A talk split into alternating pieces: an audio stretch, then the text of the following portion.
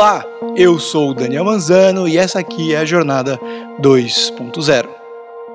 Finalmente chegamos ao nosso último encontro dessa nossa temporada e a ideia desse encontro, que praticamente é um bônus, é pensar, refletir especificamente sobre a atividade, a boa prática espiritual, que é ler a Bíblia no nosso dia a dia. O que alguns vão chamar de hora silenciosa, outros de devocional. É justamente esse bom hábito de ler a Bíblia individualmente, na nossa casa, no melhor tempo possível, da forma mais concentrada que puder, para entender e construir não só convicções diante de Deus, mas também um relacionamento com Ele e com a palavra dele. Nenhum devocionário, nenhum livro e nenhum pastor, líder espiritual religioso podem e devem substituir o investimento pessoal de descoberta da palavra de Deus. Então, o encorajamento é um, que você faça, e dois, que a gente possa conversar nesses próximos minutos sobre como a gente pode ler a Bíblia, porque a impressão muitas vezes, para a maioria de nós, a impressão real que a Bíblia é um livro que não é tão simples de ler, é um pouco complicado de entender e até difícil de praticar, de saber o que fazer, como fazer com aquilo que a gente tem lido. Então a ideia é que a gente possa, pela graça de Deus, pensar, refletir sobre isso. No livro que a gente já citou, a interpretação bíblica, na introdução ele diz assim: Infelizmente, muitas pessoas recorrem à Bíblia procurando uma bênção ou uma orientação para o dia a dia, esquecendo completamente do processo de interpretação. Mergulhados no desejo intenso de encontrar algo do caráter prático ou devocional, às vezes, os cristãos distorcem o sentido geral original. Desconsiderar o propósito e o significado original de cada texto, à procura de uma experiência subjetiva, pode produzir uma grave distorção nas escrituras.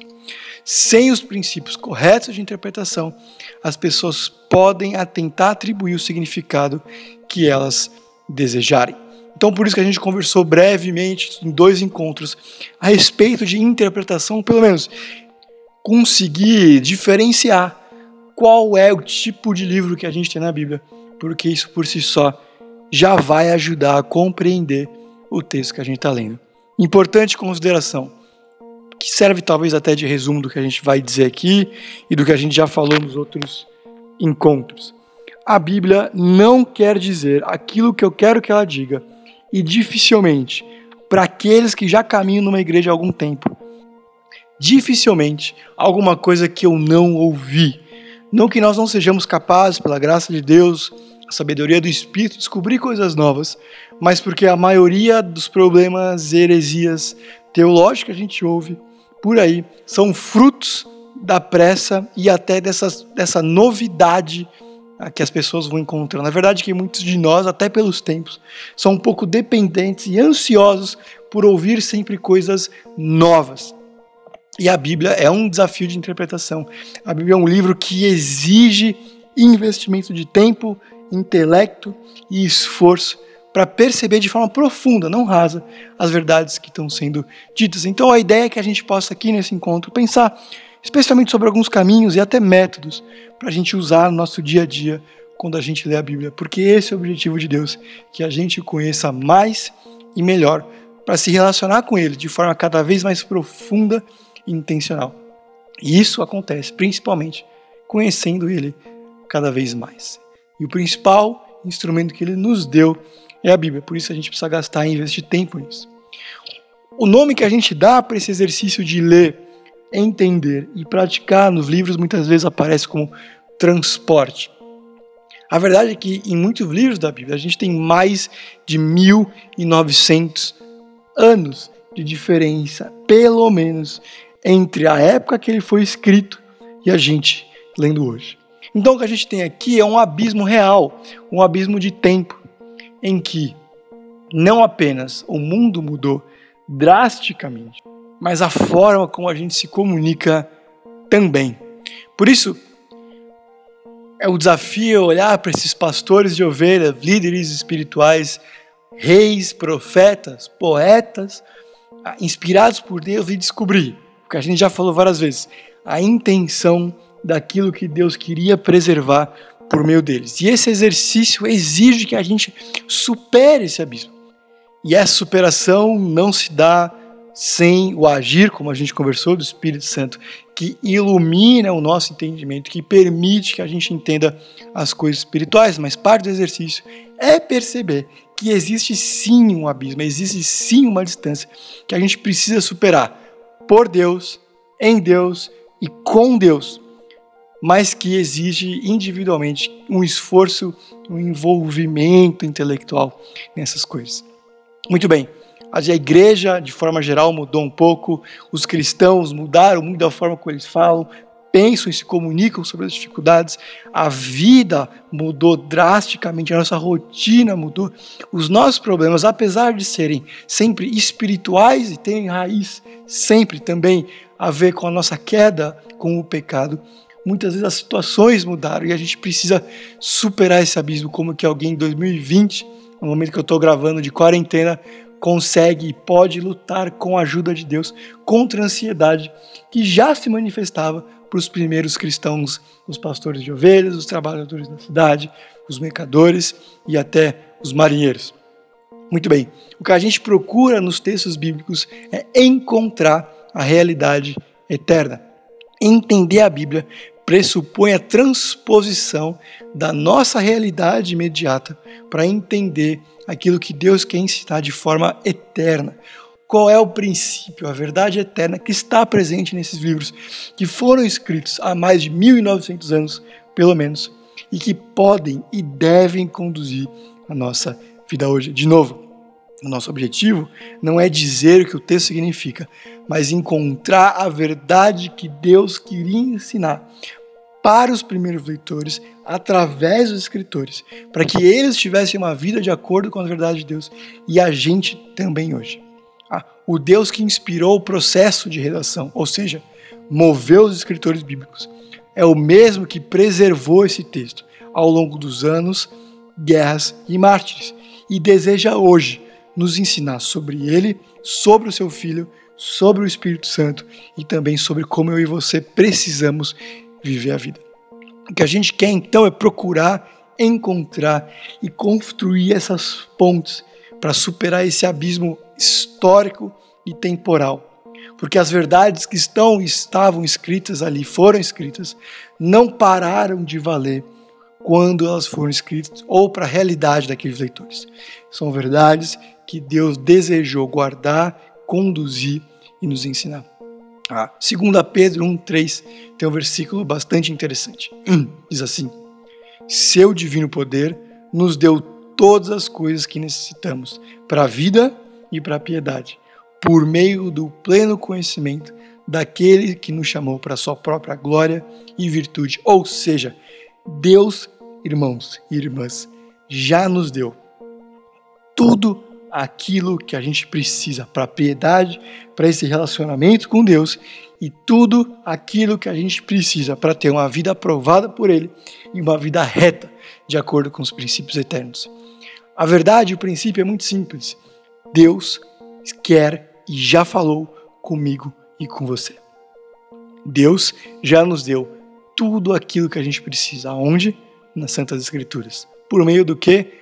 da inspiração dessa Bíblia, pelo conduzir do Espírito e pela obra de Cristo. Uma coisa que eu não consigo e costumo lembrar toda vez que a gente conversa sobre a Bíblia e eu aplico para mim é um versículo não faz teologia. Um versículo não determina sozinho, calma, eu vou explicar isso, o conhecimento de Deus das coisas dele.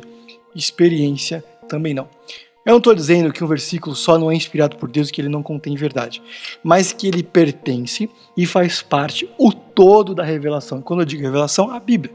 Um versículo sozinho não é uma ilha. Ele faz parte do conjunto de versos que estão antes e depois, faz parte daquilo que a gente tem como capítulo, faz parte daquilo que a gente chama de livro, faz parte do conjunto de livros que aquele livro faz parte, faz parte do testamento e faz parte da Bíblia como um todo. Então, quando a gente lê a Bíblia nas nossas devocionais e quando a gente ouve alguém dizer, é importante lembrar, um versículo não faz teologia, a gente precisa entender como que isso faz parte da verdade geral. Por exemplo, em Juízes 6,13, a gente tem Gideão testando Deus. A gente tem Gideão duvidando da fidelidade de Deus e dizendo: se você realmente está conosco, se o Senhor realmente nos ama, se é o mesmo Deus que nos tirou da escravidão do Egito, por que nos abandonou agora? A gente tem Gideão, no contexto de juízes, sofrendo a punição e a disciplina de Deus por causa da imoralidade, da idolatria que eles tiveram e estavam tendo naquele momento. Então o povo está sofrendo. Deus vem até Gideão e diz: Eu vou livrar vocês. E Gideão diz: Tá bom, beleza, mas se o Senhor quer relivrar realmente, se o Senhor realmente é o mesmo Deus, por que, que a gente está sofrendo assim? Então Gideão está desafiando Deus. Um pouquinho mais para frente, ele duvida não só de Deus, mas do poder dele, da fidelidade da palavra ali. E ele diz: se o Senhor realmente está conosco, se realmente vai acontecer isso, ele pede para um, um, um, um pedaço de lã ficar seco e toda a grama em volta molhada. Ele duvida de novo e pede o contrário. Qual que é a verdade? Qual que é a verdade eterna aqui? Se a gente pegar somente esses versículos, somente essa história, alguém poderia dizer: olha, se a gente desafiar Deus e falar para Ele, se o Senhor está conosco, se o Senhor realmente quer me abençoar, se o Senhor realmente é Deus, faça isso, então eu saberei. Amém? Não. Não é isso que a história está ensinando. Não é isso que a Bíblia nos ensina a fazer, ou mesmo orar a Deus. O que a história está mostrando é a dureza de coração de Gideão e principalmente a graça de Deus. Então, está ensinando sobre como orar, como Jesus fala com os discípulos em Lucas 11, quando responde o pedido: Senhor, nos ensina a orar. O que a gente tem aqui é uma demonstração da dureza do coração, da fidelidade e graça de Deus e de como Deus cuida dos fracos em momentos de fraqueza. Então, não é uma lição sobre oração, mas sobre a graça de Deus e a fidelidade histórica dele. Então, quando eu digo que um versículo só não faz teologia, é para a gente ter esse alerta constante dessa nossa tendência automática de transformar em promessa ou em verdade absoluta aquilo que, mais uma vez, é uma narrativa. Quando disse que experiência também não faz teologia, é porque Deus é fiel hum, e a verdade bíblica revela Deus a partir das Escrituras, não aquilo que aconteceu comigo ou aquilo que eu acho que aconteceu comigo. Grandes descobertas da Bíblia, grandes verdades espirituais foram e são feitas por gente que conhece muito bem Deus. Gente que já tem caminhado com Ele e que tem um coração igualmente contrito. Eu não estou dizendo que não é, não sou eu e você, que nós não somos tão bons cristãos, por assim dizer, como outros grandes líderes teológicos, mas que essas coisas são iluminadas por Deus, conduzidas pelo Espírito. Gente que tem investido tempo nisso, que Deus revela a partir do conhecimento grandioso das coisas dele. Bom, tem uma combinação de letras que pode ajudar bastante a gente a entender, perceber ou crescer nesse exercício de ler a Bíblia. É assim: lê, pão, L-E P-O-M. Ler, entender, praticar, orar e meditar.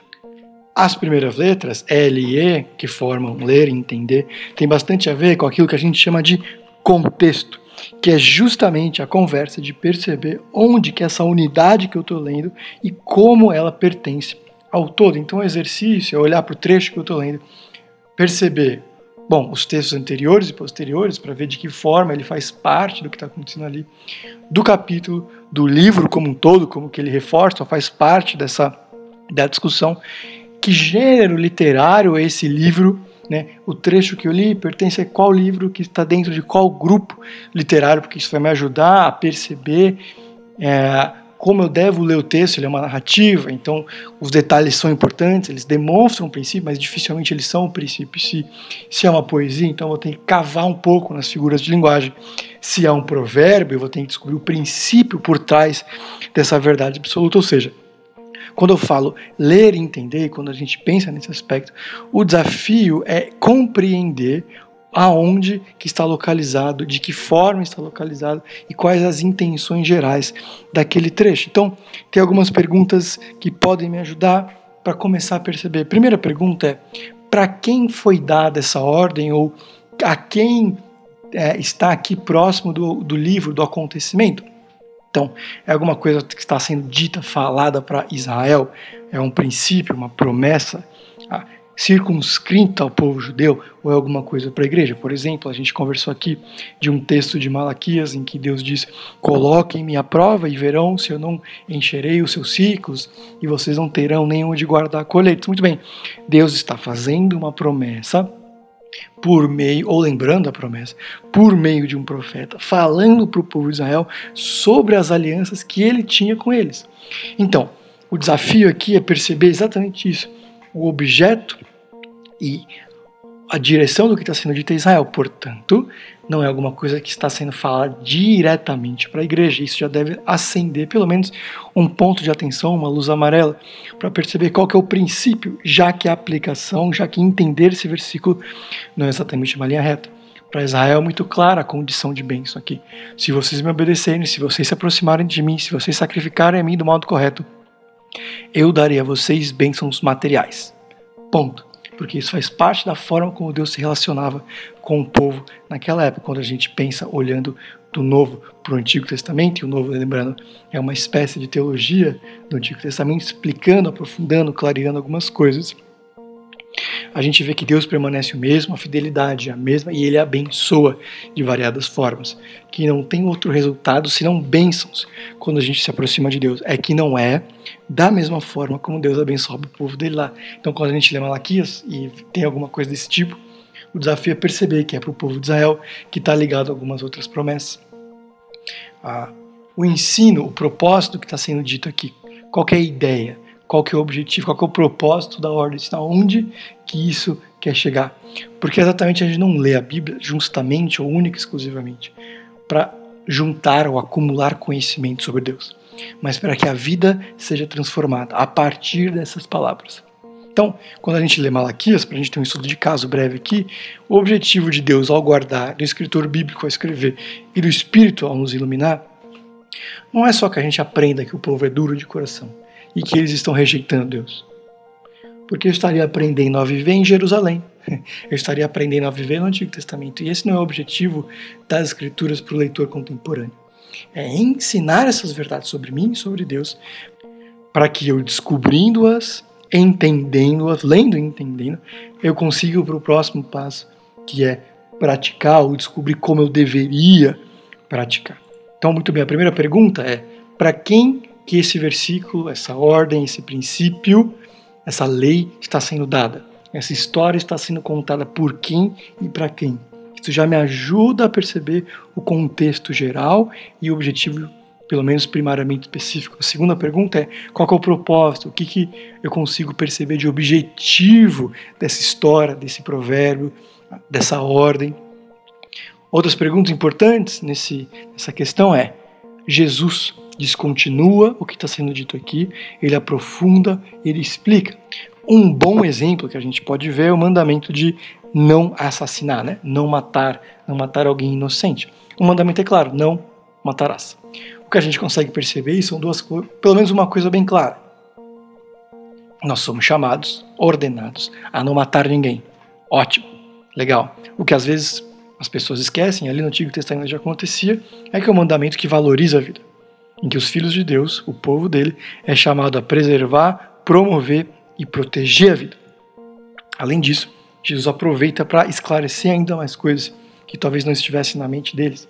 Esse preservar e proteger a vida envolve, como Jesus vem dizer, a não pensar, maquinar, construir e planejar o mal contra alguém. Jesus diz que aquele que planeja o mal com alguém, ainda que em pensamento, já está assassinando, ou seja, já é um assassino, já está quebrando o mandamento.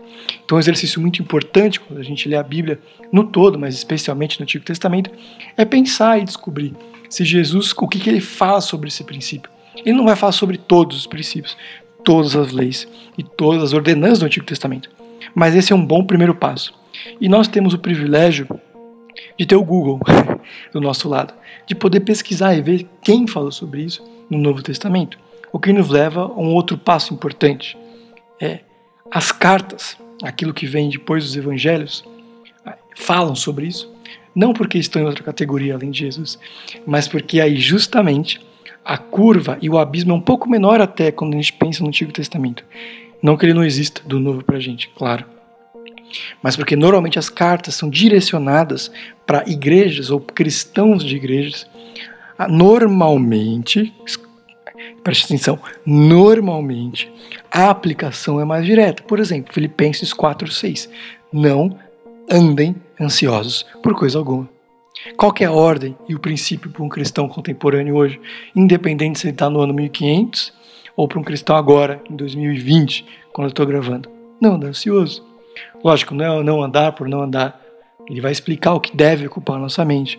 Quando a gente lembra do todo, que as mudanças não acontecem só pela nossa vontade, é claro porque nós não somos capazes, mas pelo agir de Deus em nós por meio do Espírito, a gente vai começando a caminhar. Mas para perceber, é sempre importante ver se as cartas discutem o assunto, o que, que as cartas falam sobre proteger e promover a vida. Essa é uma direção importante que a gente pode ter quando percebe e lê o Antigo Testamento. Então é importante quando a gente está lendo a Bíblia é tentar entender. E esse entender passa necessariamente por descobrir, literalmente, tirar a coberta, né, ir cavando aquilo que é contextual. Perceber para quem foi dito, quem falou, é para a igreja, é para Israel, qual é a intenção final, se o salmista está falando alguma coisa do tipo que Deus é a torre forte dele, o vigilante de Sião que não dorme, escudo. Então a gente começa a ver essas figuras, essas ideias, para tentar entender o princípio, a ordem ou alguma verdade sobre Deus ou sobre mim. Então, para quem foi dado, qual o propósito? Jesus fala sobre isso. O que, as cartas falam isso? Falam sobre isso. Então, ler e entender tem a ver com esse envolvimento, esse cavar ao redor do texto, para tentar entender exatamente aonde ele quer chegar. Agora, nós somos chamados também a praticar aquilo que, que a gente lê a Bíblia. É interessante que Jesus, ali na chamada Grande Comissão, diz para a gente ensinar a guardar as coisas que vos tenho ensinado. Né? Variações disso, mas a ideia é que o nosso objetivo como cristãos não é apenas, ainda que seja muito importante, falar sobre a salvação que está em Jesus e apenas por meio dele, mas que nosso, nossa missão é ensinar as pessoas o como obedecer.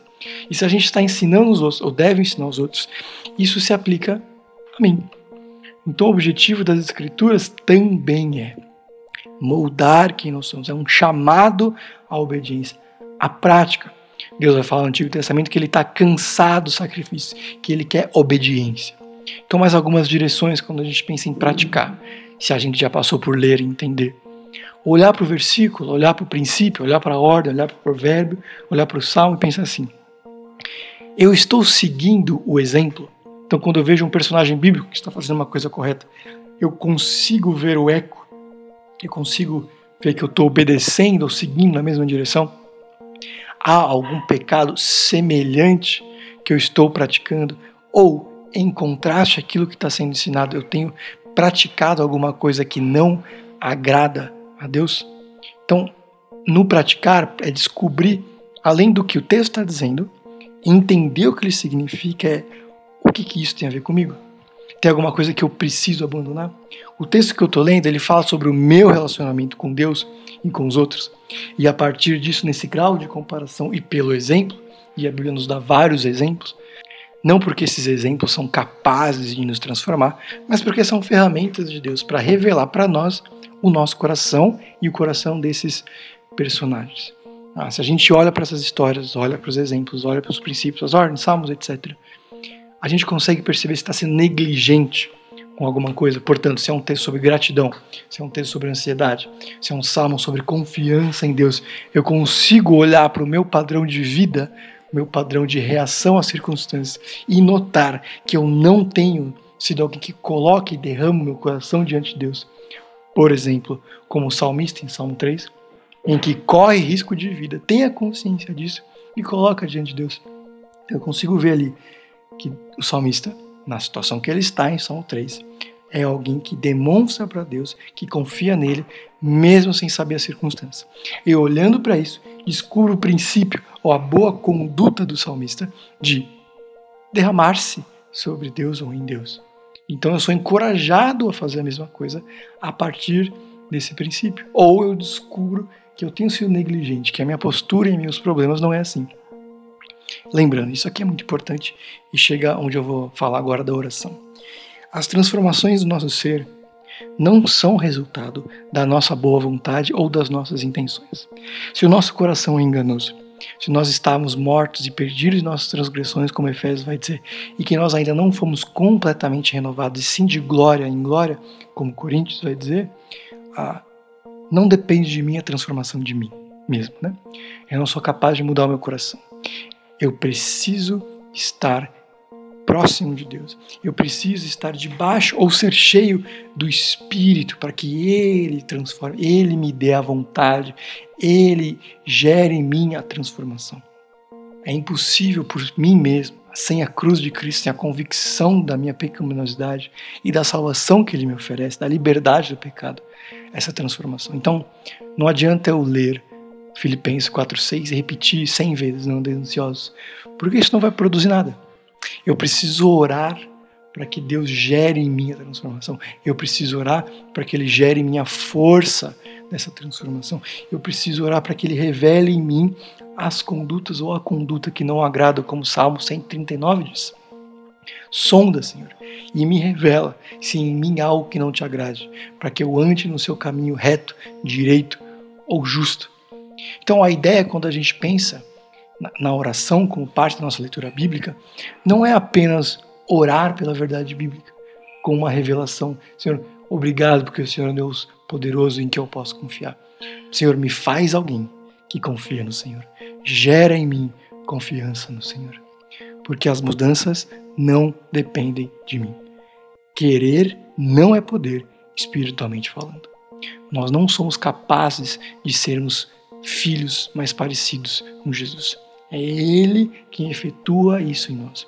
É o Espírito que transforma as nossas inclinações morais, nossas decisões e os nossos pensamentos para que a gente seja transformado. Não, é importante a gente sempre ressaltar isso. Eu posso ler, eu posso entender, saber como eu devo, o que eu devo fazer ou praticar, ou até pensar. Mas isso não me torna hábil, isso não me torna capaz. Apenas Deus efetua em mim tanto querer quanto o realizar. Então, é, ler a Bíblia, estudar a Bíblia é bastante diferente de estudar matemática ou biologia, qualquer outra área de conhecimento. Porque o saber não necessariamente gera o ser. O ser e o transformar vem única e exclusivamente de Deus. Então eu posso ser alguém que está cavando a Bíblia, que entende o contexto, mas eu preciso colocar isso diante dele para que ele gere em mim essa transformação. Eu sei que estou sendo repetitivo, mas parte da nossa frustração e parte do fato da gente repetir os mesmos pecados tem a ver com Deus não ter gerado em nós a transformação, de nós estarmos dependendo de nós mesmos por agir. É por causa da cruz de Jesus, é por causa do que Jesus fez por nós e da operação do Espírito em mim e você que as coisas mudam. No entanto, eu, na minha leitura bíblica, no meu contato com as coisas espirituais, sou capaz e capacitado pelo Espírito, iluminado por Ele, a perceber o bom caminho.